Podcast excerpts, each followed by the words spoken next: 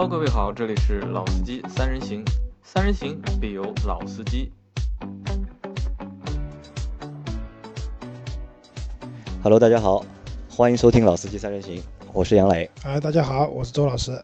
哎，我又是任成，啊。任成之前已经帮我们做了两期节目了，那今天剩下还有两期的？我说过要四次对吧？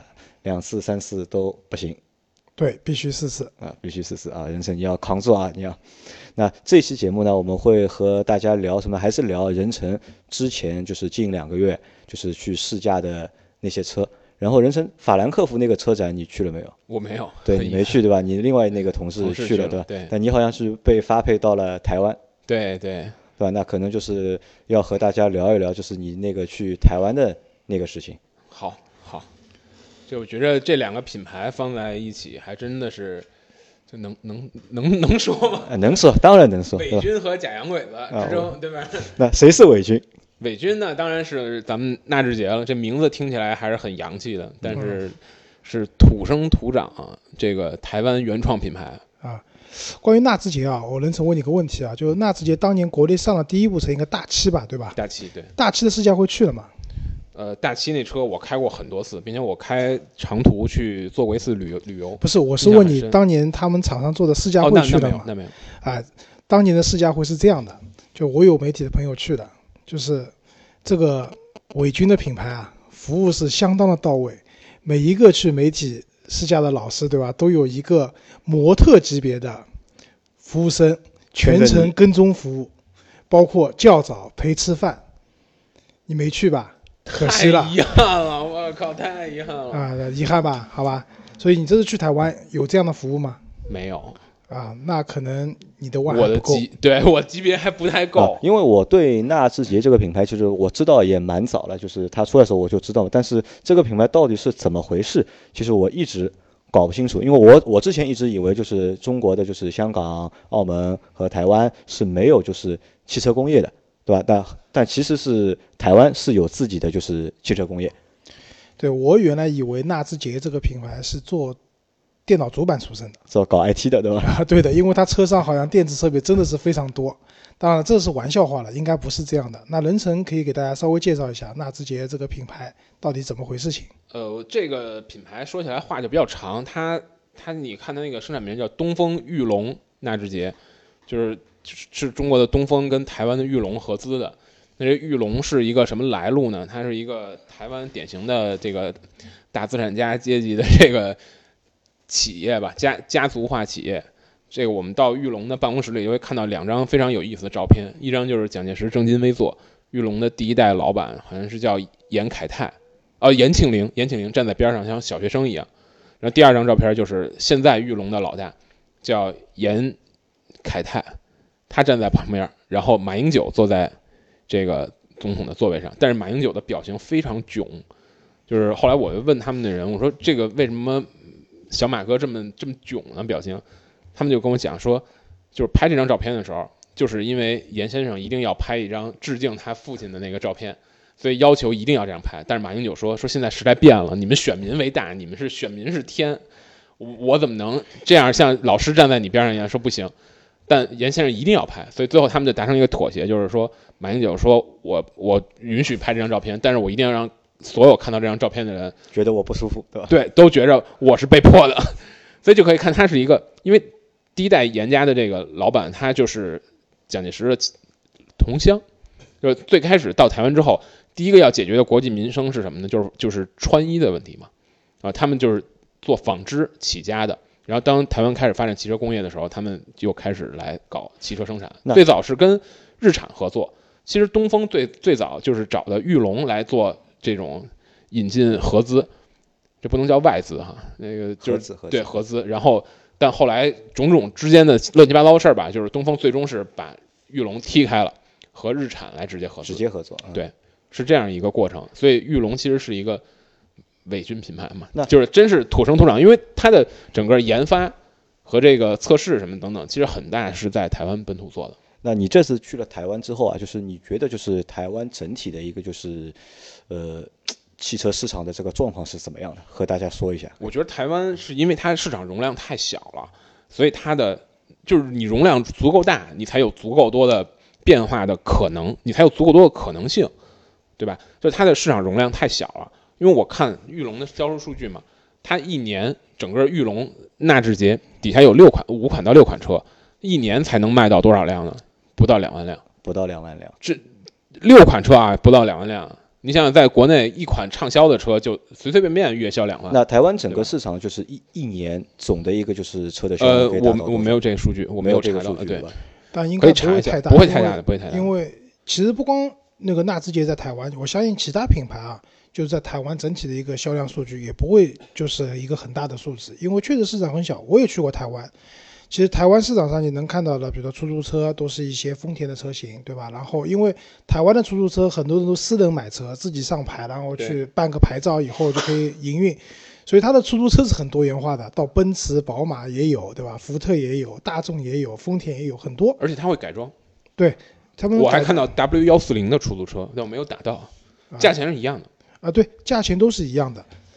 那台湾的就是汽车市场和香港的汽车市场有没有相似的地方？呃，可能香港我不太熟，但是我觉得台湾给我最大的印象就是他们受日本的这个影响真的很很深重，就是他们的日系车非常非常多。那其实在他们本土整个亚洲都受就是日系车的影响都比较大，我觉得。呃，我觉得啊，因为两个地方我都去过，香港我刚回来嘛，对吧？就是香港之前讲了，就是香港像轿车、豪华车还是欧洲车，BB 就是奔驰、宝马居多，对吧？但是那个像日系的车的话，在香港你看到比较多的是什么车呢？是那个 MPV 的车型，就我们讲的那个丰田的阿尔法这样的，包括像本田的奥德赛。和以及一些我们国内没有，但是就都长得差不多的这些 MPV 的车型会比较多。我觉得两地市场还是不太一样的。两地市场还是不太一样。对，我觉得香港还是受欧洲的这种影响。香港更多元化，香港的经济也更发达，而且香港买车的人可能他们应该是更更高层的阶级。对，因为香港其实拥有一辆车的成本非常高的，停车费非常贵，嗯，所以整体就是说买车人的经济水平，包括他受到了欧洲的一些用车的文化这种区别。但是有一个相同就是都蛮喜欢改装的。台湾也是，台湾连出租车都改啊，对，我就说他们两地的车型都蛮喜欢改装的，而且还改的蛮好看的，不恶俗。那可能这个还都是受就是日本汽车文化的一个影响，对吧？所以喜欢就是改车嘛。好或者是可能政策上也足够宽松吧。如果我觉得中国的大陆的政策足够宽松的话，咱们这边会改的人也很多。啊，对，好，那我们话说回来，就是这次任成去台湾试的是纳智捷的 U，五对吧？那还是我们还是回到 U 五这辆车上本身上来讲啊，你觉得 U 五这辆车给你总体的感觉怎么样呢？呃，我觉着总体的感觉还是怎么说呢，比较差的，因为 就因为其实让我想到一句话，就是永远都是竞争出强者，你的市场竞争越激烈，你大浪淘沙淘出来的产品，产品质的能力就质量要更高。那台湾在这样封闭的一个比较封闭的市场里边，它淘出来的产品，至少在 U 五这一款上来讲，我觉着啊，综合的产品实力其实是在跟大陆的车相比是有差距的。比如说它的内饰的设计，简直就是土的不要不要的，估计跟众泰都比不了。而它内饰的材料工艺也显得比较廉价，但是呢，它也有它好的地方，比如说，我觉着在动力系统的这种这个成熟度上，它可能比大陆的很多自主品牌还是要做得好。它那个变速箱跟发动机都是很很简单的技术，简单的最简单的 CVT 和最简单的自吸那个发动机，但是它匹配的还是比较成熟的。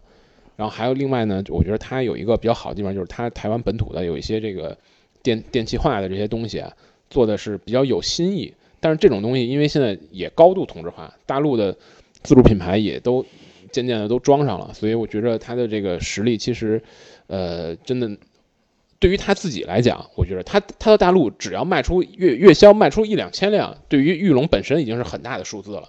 因为刚才咱说了，一年才两一年才两万辆台湾本土都卖不到两万辆，对吧？但是就是说，把这个产品放到大陆的同价位的东西里边去，是不太有产品力的。那他这次新出的那辆车售价多少？呃，它在台湾的售价跟在大陆不一样，因为台湾会贵很多，台湾大概要在大陆价钱乘以二了。在大陆的话是七万多起，然后最最高的应该在已经上市了，现在已经上市十十万左右。那为什么会就是两两地差价会那么高？呃，应该是有一些各种税的成本包，包括，但它车本身会有一点点差，有有有一些差距。比如说，它在大陆生产的时候，呃，会加装一些，比如说这个车道偏离的提示，就是盲点监测，呃，然后会加一些这个就是科大讯飞的那个语语控，它也会装。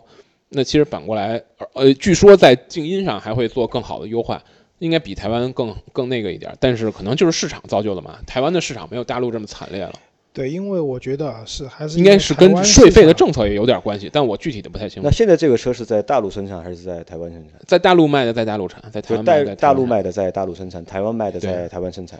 对，对，我觉得因为大陆其实这个价位的车型竞争非常激烈，对吧？所以你他不可能定一个高价的。如果想要真的有销量，按台湾那个换换算过来，就台湾应该是六十万台币，完换算过来大概要十二三万，那在大陆就等死吧，肯定卖不出去的。啊，对，在大陆的话，十二三万已经比它顶配的价格都贵了。你要贵了，要贵了。对，这也是不同市场，就是我们这边的市场确实这个价位的车型竞争太激烈了。呃，我我我不太肯定这里边是不是会有一些税啊，或者是这乱七八糟这种原因，我真的不太肯定。因为我知道，就是大七的，就是它前那这前面那辆车就卖的比较惨，然后口碑也比较差。其实可能我觉着啊。这个对于玉龙来讲，在大陆卖车这件事儿，可能也有一些政治的这个风向在里边，有政治的风向在里边。因为你想的意义要大于就是市场，未见得会大于吧，但至少一定是代表了政治的风向的。你你从他这个，那直接在就你说的每一个小姐陪着叫起床的那个时代，不是小姐，是服务人员。那不是小姐姐吗？礼仪礼仪，那对小姐姐可以，不是小姐小姐姐，嗯，就礼仪嘛，就礼仪嘛，对吧？嗯，就是在那个时代，一定是。国民党执政的时代是很亲很亲共的，因为你看得出来，在因为在台湾本身北部地区台北就是蓝营的天下，很明显就是几乎所有人都很都是蓝营。然后你到中部到，因为他们的这个车测试车厂在中部，呃，我们到中部去参观测试车厂，就发现它周边的很多就很明显很绿营，啊，所以说话就很多就是哎，他们说那在北部大部分人说哎你是大陆来的吧，到南部。到中国来的，你是中国来的，真的是这样的，很明显。尤其是我到那边一个这个湿地啊，去去拍照，那有一个在那儿捡那个牡蛎的一个底层的，应该是一个在他们那儿比较底层的劳动者，他就是很明显的一个坚定的绿营，他就会啊，你们大陆子，你们你们中国怎么怎么怎么样，就是很很这个，就是说这东西政治在台湾可能比在大陆会更更上台，更在明面上一些，这种这种党争，对。所以啊，叫所以你们要关号了是吧？要封号了？那不至于，我们是绝对拥护一个中国，对吧？台湾是我也我也绝对拥护啊！我也觉得台湾是我们的一个省嘛，对吧？这绝对没有错的。但我是觉得，就是说支持十九代，就是 U 五这个车啊，就是纳智捷这个品牌，其实在中国其实上了也蛮多年了，对的，对吧？你说它有什么特点？我记住的纳智捷的，因为我以前打专车也打到过纳智捷，我就看到真的是你能想到的配置它都有了，什么抬头显示。对吧？然后一些什么升起来的音响等等等都有。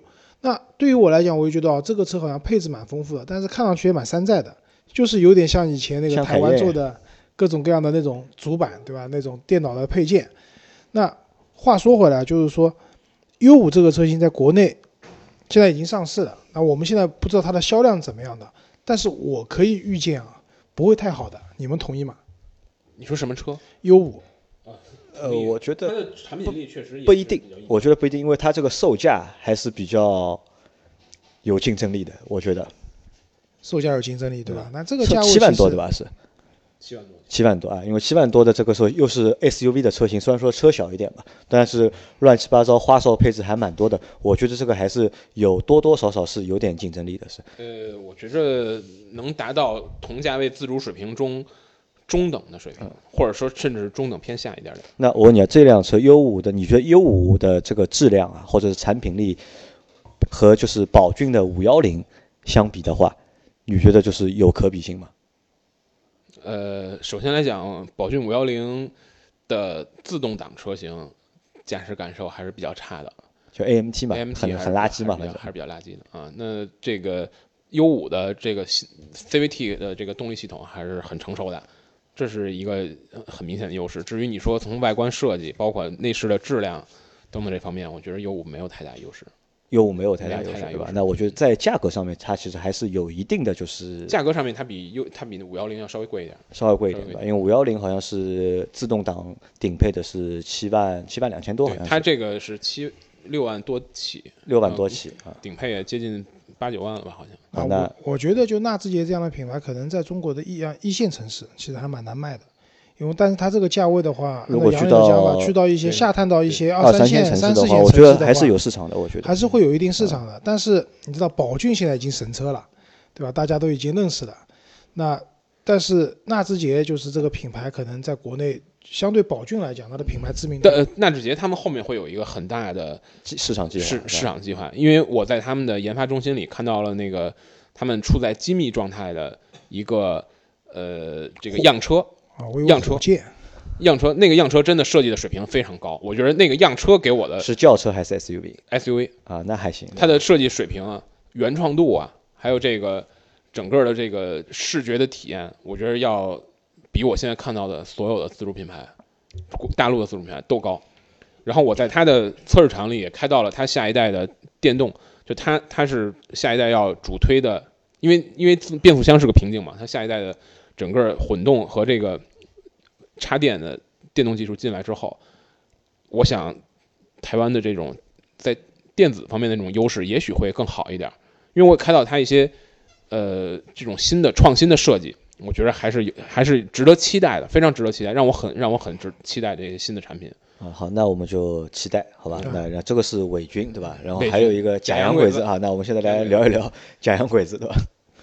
宝沃，对吧？对，那为什么我们说宝沃是假洋鬼子？就是因为大家知道我是北京来的嘛，那个宝沃其实呃市场宣传或者给大家的这个看到的市场宣传，其实这可能好多是这个地方四 S 店的一些呃比较这个叫什么帮倒忙的这种低级别的营销，就是把它塑造成叫 BBBA，就是 BBB，奔驰、宝马、奥迪、宝沃，那让大家对对它有一个很多的调侃。哎，记得吧？今年四月份车展时候，宝沃和宝马在一个展区嘛？呃，不不知道，我忘记了。好像我记得好像是在一个展区，好像我觉得那个宝沃就是可能从名字上听啊，就是蛮讨巧的，宝宝沃对吧？沃尔沃对吧？沃尔沃，但实际上可能并不是这么回事情啊。我们就是，其实中国历史上向来都不缺这个假洋鬼子嘛，对吧？就是因为我们知道洋人很为什么叫洋人就很洋气嘛，所以叫洋人嘛，对吧？但假洋鬼子就是看上去很洋气，但实际上挺土的。呃，其实说实话，我觉得宝沃的产品本身并不差，就是我最开始也是带着一个调侃的心态。咱们先不聊产品，还是先聊品牌啊，就是先聊品牌，宝沃先说说它为什么是假洋鬼子。宝沃到底啊是不是一个就是国外的品牌，还是一个自主的品牌？事实上，宝沃是一个在德国历史还是比较长的品牌，因为我很喜欢老爷车。那我对这个品牌还是有一定了解，就是因为它早先确实是生产了一些至少看起来很漂亮的经典车型的，而且它的公司历史大概是应该和宝马和的这个创立的时间是差不多的嗯，啊。但这个公司，呃，它生产出很多比较好的产品，其实是在二战之后吧，有一些比较快人口的，比如有它有一款车叫伊莎贝拉，一款敞篷的跑车，非常漂亮，而且在一度在德国的出口量，这个这一款车出口量占德国总共汽车出口量的，我印象中能达到半数以上。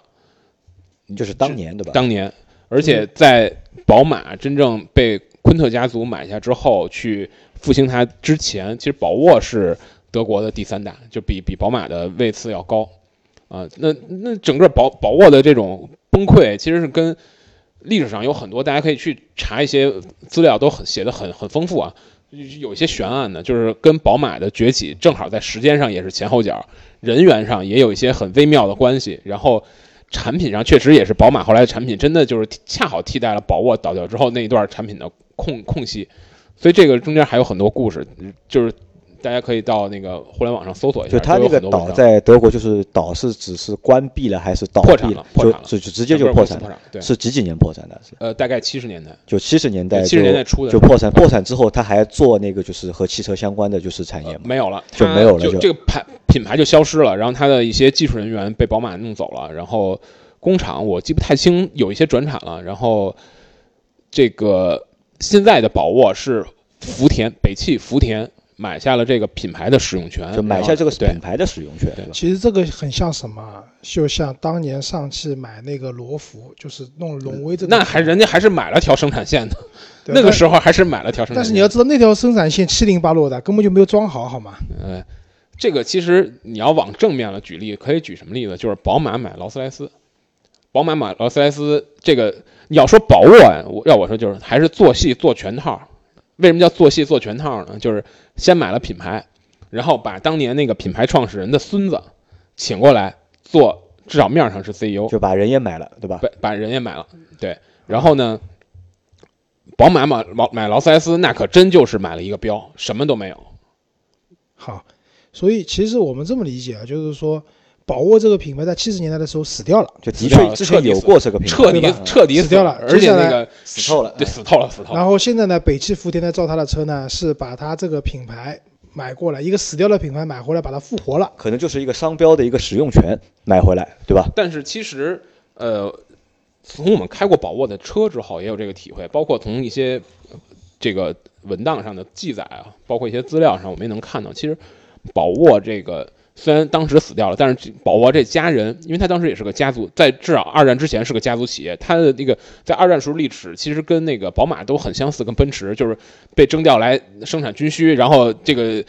这个盟军一进来之后，就工厂就全都关停，然后那个当时的老板来接管，对嗯，老板就进监狱嘛，这这嗯帮助纳粹进监狱，然后老板再出来之后，就是公司已经各种乱乱七八糟的事儿，然后很快就倒掉了，没有复兴了。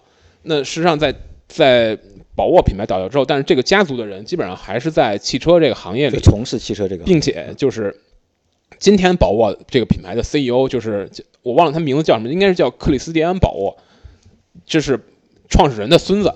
然后这孙子他爸呢，就是大众的一个监事会的成员，是很高层的领导，并且就是有一张很很很很有意思的照片，就是当年上上海跟这个大众去签生产桑塔纳的这个生产协议的时候，就是宝沃创始人卡尔·宝沃的孙子，今天宝沃 CEO 他爸 在签的，就是你能看到他，我相信他这种肯定会有一些技术上的，包括供应商上面的一些这个关系带过来。所以今天我们在开到宝沃的时候，我开的那台就是宝沃 BX 五，有非常浓烈的大众车的味道。那宝沃现在用的那套技术啊，就是是北汽福田逆逆向开发逆向开发逆向开发大众的技术。就我们可以这样理解啊，就是宝沃这个品牌呢，其实也是很早以前就有的一个汽车品牌。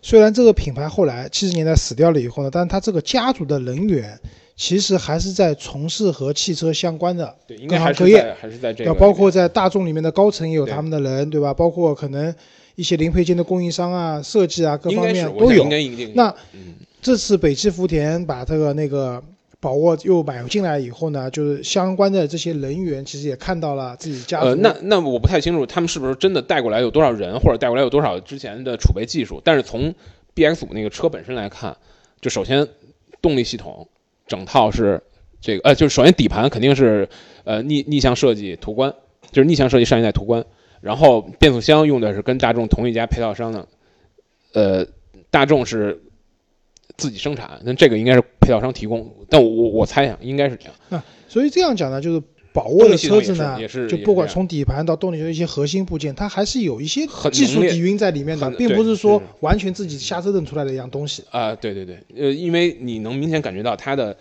底盘的感觉，包括动力系统感觉，其实要比那种纯粹纯粹的，就是这起码是假洋鬼子，比那个纯粹纯粹的土鳖还是要好的。啊，那如果其实这样讲的话，我觉得宝沃也不是完全的假洋鬼子，对吧？呃，但它价钱是一个完全洋人的价钱嘛，这个就不行了，就你觉得卖的贵，贵啊，肯定是贵。如果它的这个品质卖到一个跟它一样的这些自主品牌的价格，那那那它的产品力太强了。啊我觉得它产品力那是就是压倒这最高的。是你试驾那个宝沃的 BX，BX 五对吧？就刚才也讲到了一些二点零 T 的 BX 五，对，刚才也讲到一些它的一些优点嘛，就是我相信底盘、动力系统、传动系统有它的一些优点在。对对。那其他方面呢？其实我觉得它设计也还可以，就是它这个外观的设计还可以，但它内内饰的设计是比较，其实就很德国，就德国人做内饰就做不出什么花儿来，让我觉着你你没看，我没有看到任何一辆德国车的内饰是让我感到很啊，奔驰还是挺惊艳的。除此之外，就这一代奔驰还是挺惊艳的。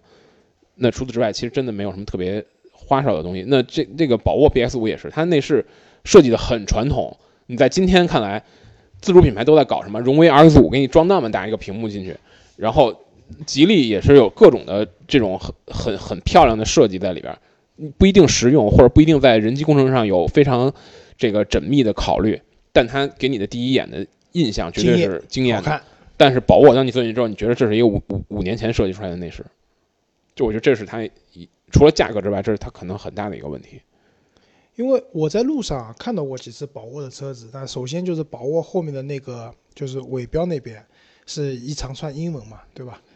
然后当时我我我还不太清楚这是什么车子，那我就觉得从外观看，感觉包括它的尾标这种像就像辉腾一样的英文字母横向排列的感觉啊，这个车好像还蛮高级的，对吧？但是后来去研究一下宝沃嘛，那今天任成给我们讲了宝沃整个一个大概的一个发展历史，包括怎么会进入中国的这样的一个过程，那我们就知道，其实这个车我们严格意义上来讲，它可以算是一个自主品牌。我觉得应该是个自主品牌。是个至少从资方来看是自主品牌吧？对啊，资方来看肯定是就是带有一些洋人血统的一个自主品牌，算混血儿那吧？我觉得。宝沃在整一个就是它那个就市场里面，它给自己的定位是怎么定的？是呃，从价格上来看，它基本上是想瞄准自主跟合资之间。那它的价格其实跟什么很像呢？其实跟这个，比如说韩系，韩系呃，跟今天的韩系其实挺像的。如果从产品的实力上来说，我觉得真的是有一拼。说实话，还真有一拼。宝沃它卖多少钱？呃，宝沃其实就单 BX，因为 BX 七那台车给我开过之后，其实我印象不是特别好。那给我印象真正比较好的是 BX 五。那它因为我试驾那款是 2.0T 的，它价钱就比较贵了，接近到超过二十万了。顶配之后过了二十万，过二十万啊。这个价钱其实就蛮贵了，就是已经跟 iX 三五那些车的顶配，甚至还要更贵一点了。卖的比那个 VV 七也贵了。那对要贵多了，那就它肯定是量上出不来。但它现在已经刚刚已经上市了 1.4T 的，1.4T 的版本就是价钱下来了很多，好像在十五万左右了，十五万左右，那也不便宜啊。也不便宜。它没有把自己真正放在自主品牌的这个，那可能把自己定位还是定的还是蛮高的，对吧蛮？高的，蛮高的。如果真的是它这个产品的质感真的定到了长城 H 六的价钱，那我觉得那长城 H 六真的很尴尬，不太好卖了。那就宝沃，如果我们拿宝沃和那个魏派去做比较的话，你觉得哪个会更好一点？我觉得各有所长，我觉得真的各有所长。如果从这个从看来讲的话，那还是魏派更好。但从从开的角度，从开的角度，宝沃还真的是更好一些。对，所以那这就是我们现在看啊，就是说魏派已经月销量可以过万了，对吧？但是宝沃好像现在的销量并没有那么好，就说明什么？就在我们的市场里面啊，如果说你一眼看上去就很惊艳，或者说觉得很好的产品，它的好卖的程度可能要是高于那些实际去驾驶以后、嗯发现它还不其错的实也不能。我觉得啊，有时候也不能单纯这么说，因为汽车的销售最终体现到销售量上的这个结果，可能与产品本身的实力是很相关，但也不是完全相关。这中间有很多呃营销的、销售渠道的等等等等这些原因去影响它。对如果要是说产品实力不好就卖不掉的话，克莱斯勒早就该死了。十年前就二十年前就该死掉了，从来过去二十年克莱斯勒从来没生产过任何一款可以和通用和福特真正在产品实力上去抗衡的车。啊，克莱斯勒还没有死啊克莱斯勒快了快了，啊！好吧，聊不下去了。好，那可能就这期节目就先到这里，因为我们对这两辆车本身就不是太熟悉，但是至少通过我们这期节目，可以把这辆车品牌上面那些关系和渊源搞清楚了。那如果群里面的小伙伴有对这两辆车有兴趣的话，可以私聊嗯任晨，对吧？问一下。简单的说，如果非要让我在这两辆车，如果你往死里打我，非要让我在这辆车选一辆买的话，我会买宝沃，也不会买长城。没有，好吧。其实你都不会买，对啊，你如果不往死里打我，我都不会买的了。嗯好，那这期节目就先到这里，大家好拜拜。拜拜啊拜。拜。